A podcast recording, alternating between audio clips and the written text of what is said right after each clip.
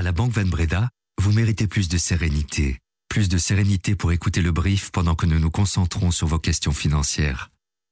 Banque Van Breda. Bonjour à toutes et à tous, nous sommes le lundi 30 octobre et voici notre regard sur l'actualité, l'essentiel pour celles et ceux qui ont l'esprit d'entreprendre. Le brief de l'écho. Aujourd'hui, mon invité est Bernard Kepen, chief économiste chez CBC. Bonjour Bernard Kepen. Bonjour. Avec vous, nous passerons ensemble en revue les grands rendez-vous de la semaine, un programme chargé si on l'aborde sous l'angle des marchés, n'est-ce pas Bernard Kepen? Absolument, une semaine extrêmement chargée. Évidemment, on parlera aussi de la Fed, mais aussi de pas mal de résultats qui sont attendus dans les entreprises. Nous nous pencherons aussi sur les taux des comptes épargne. Je suis Sunchim Courrier et vous écoutez le brief.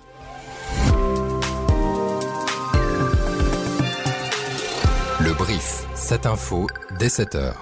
La nuit de dimanche à lundi, le nord de la bande de Gaza était la cible d'importantes frappes aériennes et de tirs d'artillerie selon les autorités palestiniennes.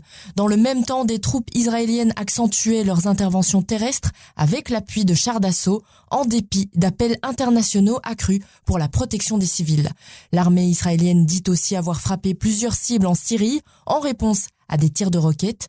Et puis 33 camions d'aide humanitaire sont finalement entrés à Gaza dimanche via le point de passage de Rafah à la frontière avec l'Égypte. C'est ce qu'a indiqué le Bureau de coordination des affaires humanitaires de l'ONU. Bien que cette augmentation soit bienvenue, un volume d'aide beaucoup plus important est nécessaire sur une base régulière afin d'éviter une nouvelle détérioration de la situation humanitaire désastreuse, y compris des troubles civils, a indiqué le Bureau de l'ONU. Avant le siège, quelques 500 camions transportant de et d'autres marchandises entraient chaque jour dans la bande de Gaza, contre à peine 12 en moyenne aujourd'hui. Bernard Kepen, euh, c'est évidemment d'abord un drame avec euh, des pertes de vie humaines, majoritairement civiles. L'attention internationale se porte euh, sur le sort des otages, sur les déplacements des populations. Mais cette guerre, elle a aussi des conséquences socio-économiques. Le Fonds monétaire international a d'ailleurs averti la semaine dernière sur les effets nuisibles de la guerre sur l'économie pour toute la région, des effets euh, déjà visibles en Égypte, au Liban, en Jordanie, avec euh, un impact sur le tourisme entre autres. Mais ce conflit, il a aussi des effets indirects, lesquels Bernard Kepen? Alors peut-être avant de répondre à cette question, je voudrais revenir sur un, un élément qui me semble important dans la réflexion qu'on doit avoir au-delà du drame que l'on vit aujourd'hui, il faut prendre la peine d'écouter l'interview de Dominique de Villepin sur RMC ce week-end, qui pendant 20 minutes nous rappelle des éléments essentiels pour essayer de sortir de ce conflit sans mettre en cause évidemment le drame que c'est et sans nier qu'on a eu à la base une attaque terroriste de la part du Hamas. Je crois qu'il faut vraiment euh, prendre la peine d'écouter et, de, réfléchir à ça. Alors dans les conséquences, on sait déjà que les agences de rating ont prévenu sur un risque de dégradation du rating d'Israël. Euh, ça c'est déjà un élément qu'on a déjà intégré. Mais évidemment, si on a un conflit qui s'étend et l'Iran l'a menacé ce week-end, on pourrait avoir des conséquences importantes sur euh, un certain nombre de matières premières, et on pense évidemment au prix du baril de pétrole, avec une hausse du prix du baril de pétrole qui pourrait aggraver la situation économique en Europe et avoir un impact évidemment inflationniste. Et cet impact inflationniste mettrait la pression sur les banques centrales, alors qu'on est dans une situation déjà de ralentissement, en particulier en Europe. Le deuxième grand risque, évidemment, c'est d'avoir euh, une extension du conflit qui aurait un impact sur le commerce international, parce qu'on sait que ce sont quand même des zones importantes en termes de transport. Et donc, de nouveau, peut-être un risque dans les ruptures dans les chaînes d'approvisionnement, comme on l'a connu il y a deux ans à la sortie du Covid. La Fed se réunit demain et mercredi avec une annonce de sa décision mercredi soir. Dans votre blog que vous tenez assidûment, Bernard Kepen, selon vous, elle devrait opter pour le statu quo oui, absolument, statu quo qui est attendu, euh, en tenant compte d'un ralentissement de l'économie américaine dans les prochains mois et euh, des signaux qui sont favorables pour l'économie, mais qui en même temps montrent que l'inflation est en train de refluer lentement. Revenons tout de même sur la réunion de la Banque Centrale Européenne de jeudi dernier. Christine Lagarde, la présidente de la BCE, a insisté sur le fait qu'il était maintenant évident que les augmentations de taux avaient un impact sur l'économie, en particulier par la hausse vigoureuse des conditions financières qui ont entraîné une baisse des productions de prêts bancaires. On l'écoute. L'économie devrait rester faible pour le reste de l'année. Mais à mesure que l'inflation continue de baisser, les revenus réels des ménages se redressent et la demande d'exportation de la zone euro reprend. L'économie devrait se renforcer dans les années à venir. Selon vous, les points importants n'ont pas du tout été évoqués.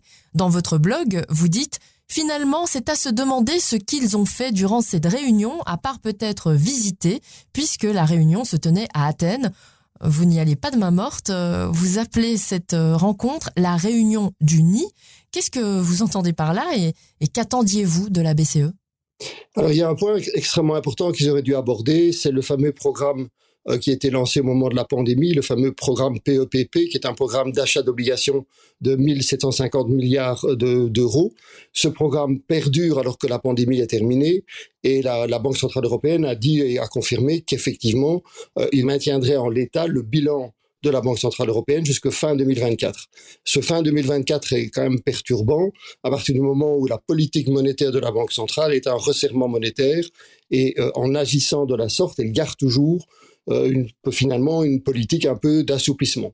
Donc ça va à l'encontre de sa politique et là, en ne, discutant pas de ce point-là, elle sait fermer la porte et ça pose quand même de sérieuses questions sur quand les taux vont baisser, si la Banque centrale doit baisser les taux, elle va avoir une opposition entre les taux courts et les taux longs. En Europe, la journée importante, c'est surtout demain, mardi, avec les données de l'inflation et du PIB pour la zone euro. Nous connaîtrons aussi les données mensuelles sur l'emploi d'octobre aux États-Unis vendredi. Au niveau belge, on connaîtra aujourd'hui les données du PIB au troisième trimestre et l'inflation d'octobre. La semaine dernière, il y a eu de fortes baisses en bourse, notamment par exemple chez Worldline, Sanofi et Rémi Cointreau, après des avertissements est-ce que les investisseurs ont surréagi, vous pensez, Bernard Keppen alors non, je pense qu'il y a deux raisons qui expliquent les réactions par rapport à des résultats décevants. La première raison, c'est le niveau des taux d'intérêt qui rend évidemment les obligations plus attractives et donc met une pression sur les résultats des entreprises de façon indirecte. Et le deuxième élément, c'est qu'on a quand même par les politiques des banques centrales, une diminution globale des liquidités et donc les investisseurs se positionnent plus sur des valeurs dont ils ont confiance aujourd'hui. Par ailleurs, on attend encore euh, les résultats de Apple et Nvidia. Jusqu'ici, 3 sur les 7 des Magnificent Seven ont déçu, malgré parfois euh, de bons résultats. Que se passe-t-il? Mais effectivement, l'élément taux d'intérêt joue euh, indirectement, puisqu'on sait très bien que les valeurs technologiques sont très sensibles à cette évolution des taux, et on a vu euh, la force poussée sur les taux obligataires ces derniers jours. Et le deuxième élément, on voit quand même que dans certaines euh, activités, il y a des résultats décevants. Alors que les banques se sont enfin lancées dans la bataille des taux sur les comptes épargne et que l'inflation tend à diminuer en Belgique, le contexte est-il redevenu favorable pour l'épargnant? En tout cas, ce n'est pas l'avis de Eric Dor, économiste, directeur des études économiques à l'IESEG School of Management. Rien ne dit que l'inflation va rester aussi basse. Le Fonds monétaire international est même d'un avis contraire. Il nous dit que il craint un retournement à la hausse des prix d'énergie qui ramènerait l'inflation dans les 4% 2024 en Belgique.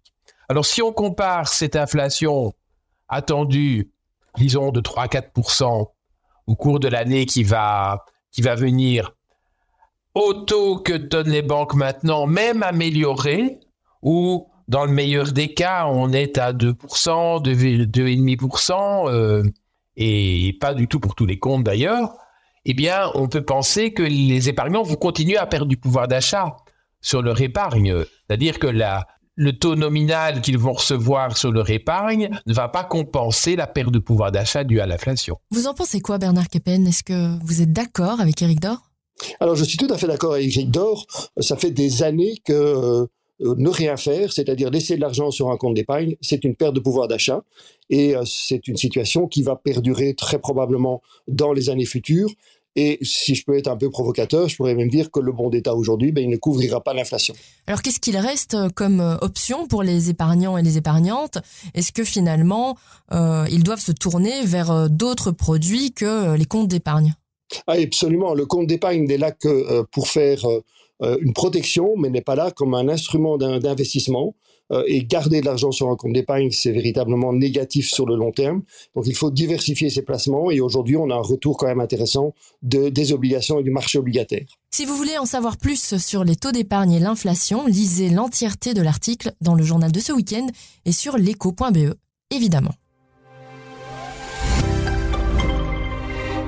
Cette semaine, les résultats de deux poids lourds du Belvin sont aussi très attendus. AB InBev demain et Solvay vendredi. AB InBev qui tente manifestement de reconquérir les clients conservateurs qu'elle a perdus après son partenariat avec Dylan Mulvaney, une influenceuse transgenre star de TikTok, en sponsorisant la compétition la plus virile qui soit.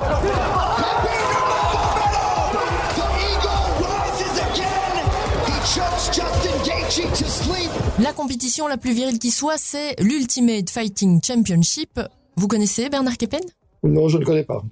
Il s'agit du plus grand organisateur de compétition au monde dans lequel des combattants de différents styles de combat s'affrontent dans une cage ou sur un ring. Mardi, on connaîtra aussi les résultats de Caterpillar aux États-Unis, bon indicateur de l'état de l'économie, et le même jour, BASF pour le secteur chimie et BP pour le pétrolier. Terminons ce brief avec un peu d'amour en chanson, puisque Love Songs est le nom du premier album de James de Graaf, alias Loverman.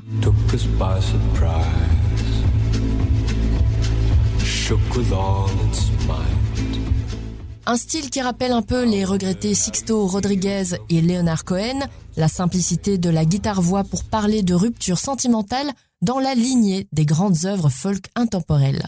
Il vous rappelle aussi peut-être quelqu'un d'autre parce que, adolescent, le bruxellois a prêté sa voix au personnage de Nemo dans la version flamande du film d'animation Le Monde de Nemo.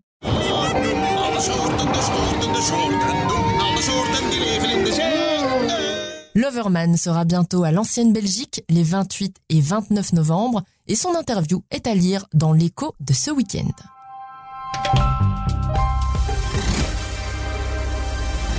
Merci beaucoup Bernard Keppen d'être venu dans ce brief. Avec grand plaisir. Merci à vous. Merci à Ondine Weres pour la production et merci à vous, auditeurs, auditrices, d'avoir commencé la semaine avec nous.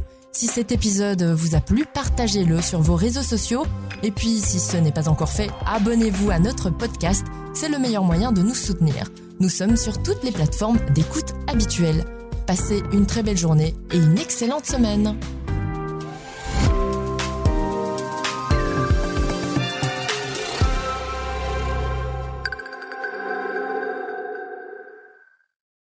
La Banque Van Breda, vous méritez plus d'évolution, plus d'évolution de votre capital, plus d'évolution de votre capital pendant votre carrière pour pouvoir suivre l'évolution de vos petits-enfants après votre carrière. Vous méritez également plus de Banque Van Breda pour votre vie professionnelle et privée. Banque Van Breda, réservée aux entrepreneurs et aux professions libérales.